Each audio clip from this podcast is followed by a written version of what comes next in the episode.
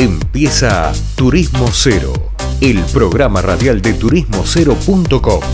Viajes, gastronomía y cultura, todo en un mismo lugar.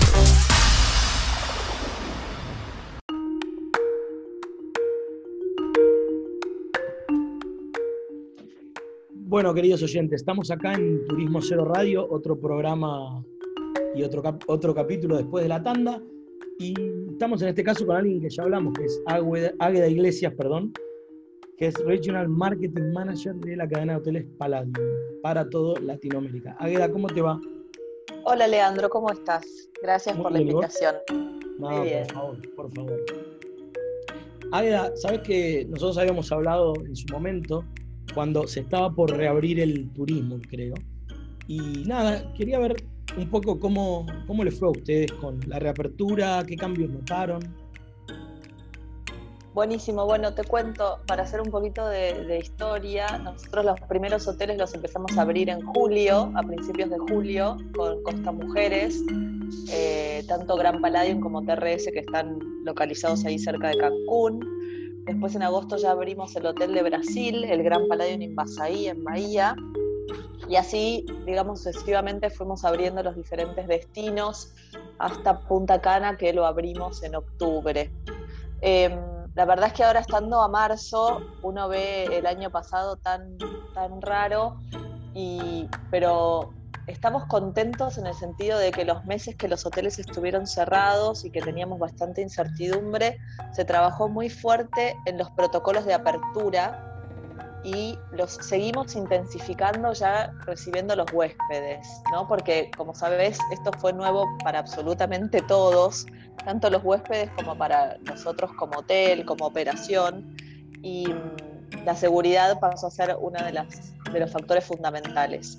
Trabajamos mucho en esos protocolos que la verdad es que fueron muy bien recibidos de parte de los huéspedes, como te decía, los hoteles ya están abiertos, ya tienen una trayectoria de esta nueva normalidad desde julio.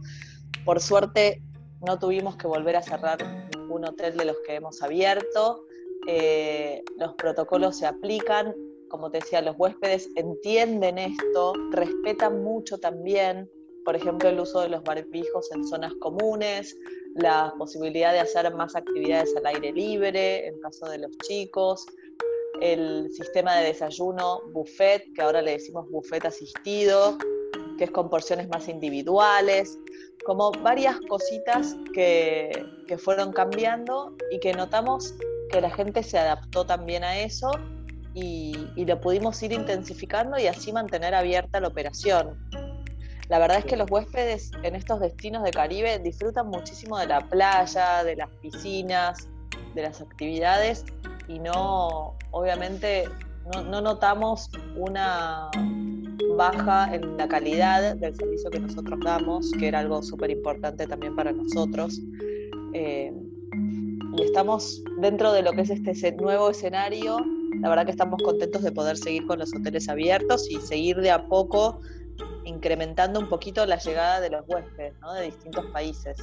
Sí, Águeda, tengo una, una consulta porque hasta ahora eh, bueno, venimos hablando con varios actores de la industria y lo que nos interesa saber es cómo ves vos al público, porque siempre hablamos o nos contás las adaptaciones de parte de la oferta, pero ¿cómo viene la demanda? ¿Qué preocupaciones traen? Si traen preocupaciones o no. ¿Qué, cómo lo ves eso con referencia a la, o como diferencia de lo que eran antes de la pandemia? Creo que ahora lo, antes de viajar hay dos o tres temas que ahora la gente lo tiene mucho más presente, que antes no eran, no eran cuestiones claves.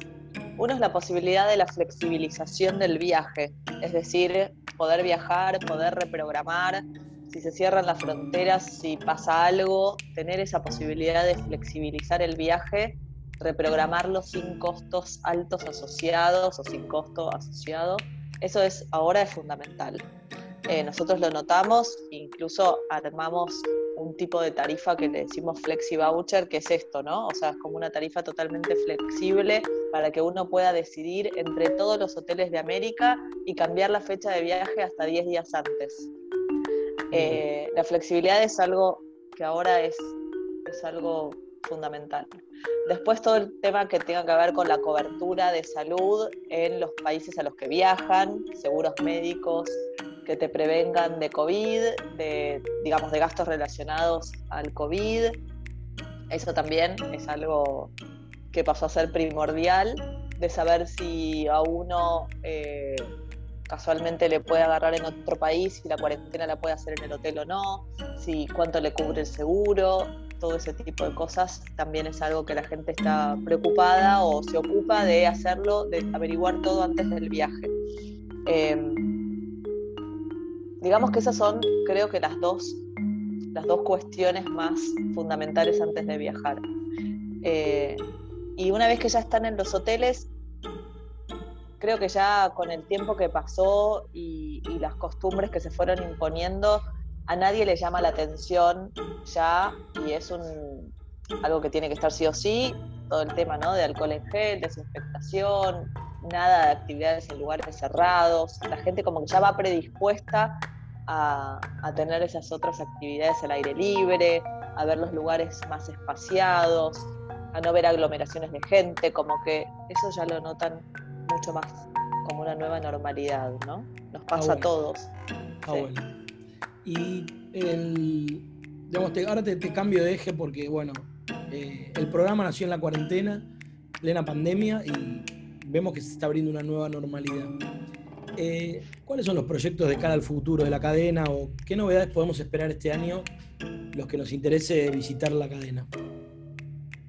Mira, nosotros la verdad es que es un año, fue, el 2020 fue un año difícil, el 2021 va a seguir siendo para la industria en general un año también bastante desafiante porque a pesar de que nosotros vemos que la gente empieza un poquito de nuevo a pensar en viajes, a pensar en alguna escapada, etcétera, sobre todo pensando en viajes al exterior, sigue siendo todavía algo que, que no se terminó de reactivar, ¿no? Nada que ver con los volúmenes anteriores, pero que de a poco va, va surgiendo.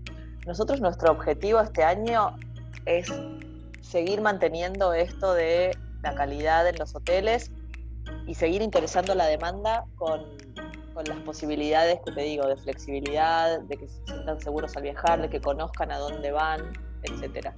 Y a nivel cadena, por suerte pudimos retomar algunos planes que tenemos que por ahí no nos involucran tanto a nosotros más de este lado de América, pero en, en mayo de este año abrimos finalmente un hotel en Sicilia, que era un proyecto para apertura en el 2020 y obviamente por, razones obvias no se pudo hacer, pero que, que ahora se, se, abre y para nosotros como cadena está bueno porque seguimos fuertes, seguimos con proyectos eh, que involucran distintas marcas y, esta apertura de Sicilia es algo que, que nos gusta tener en el horizonte, digamos, ¿no? Para saber que, que seguimos ahí dando productos para que, la gente pueda viajar.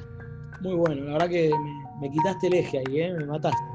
Porque en general eh, no es, muy común o muy usual que las cadenas manejen los dos continentes, salvo las, ¿no? Pero el tipo de cadenas que trabajan en el Caribe en general, claro. rara vez los ves en Europa. Nosotros somos, sí, somos españoles de cadena española, de Ibiza, sobre todo. Eh, de ahí es la, cadena y entonces todo lo que es el turismo en Europa, sobre todo en España, que tenemos varias marcas con varios hoteles, tanto de ciudad como de playa, y esta posibilidad de abrir en Sicilia, que también recibe mucho, mucho turismo de allá, está buenísimo. Es como que seguimos, seguimos armando esta marca ibicenca a distintos lugares del mundo, ¿no? Qué bueno. La verdad que bueno, me gustó la idea y bueno, nada. Y las expectativas es que el 2021 vaya mejorando. Nuestra, nuestra apuesta tiene que ver con que la gente quiere va a querer volver a viajar en tanto y en cuanto pueda, independientemente, bueno, sin hablar de los factores de la realidad económica de cada país. Claro, ahí ya, bueno, cada país es un, son escenarios muy diferentes, obviamente, pero creo que, que ya está bueno y que se está un poquito volviendo a imponer esto de que viajar es posible tomando determinados cuidados, manejándose de determinadas formas, averiguando, como metiéndose en información del viaje, en los test que uno necesita, etcétera, para viajar, y que también hay países que no piden el test, como puede ser México o República Dominicana, que no piden el test para ingresar y que son países que ya también eh, tienen eh, diferentes situaciones o, ambientes mucho más abiertos, como puede ser playas, etc. Así que así de a poquito vamos, vamos retomando los viajes, siempre cuidándonos. Bueno, Agueda, la verdad que me encantó la nota. Eh, te esperamos nuevamente en unos meses a ver cómo, cómo va avanzando todo, ¿te parece? Buenísimo, me encantó. Mil gracias. A ustedes. Bueno, hablaba con nosotros Agueda Iglesias, que es la la manager regional de marketing para Latinoamérica de Palladium, sobre la realidad, la actualidad y el futuro. Vamos una tanda y seguimos con más Turismo Cero Radio.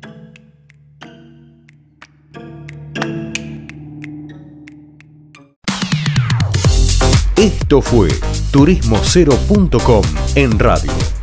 El punto de tu partida de tus viajes.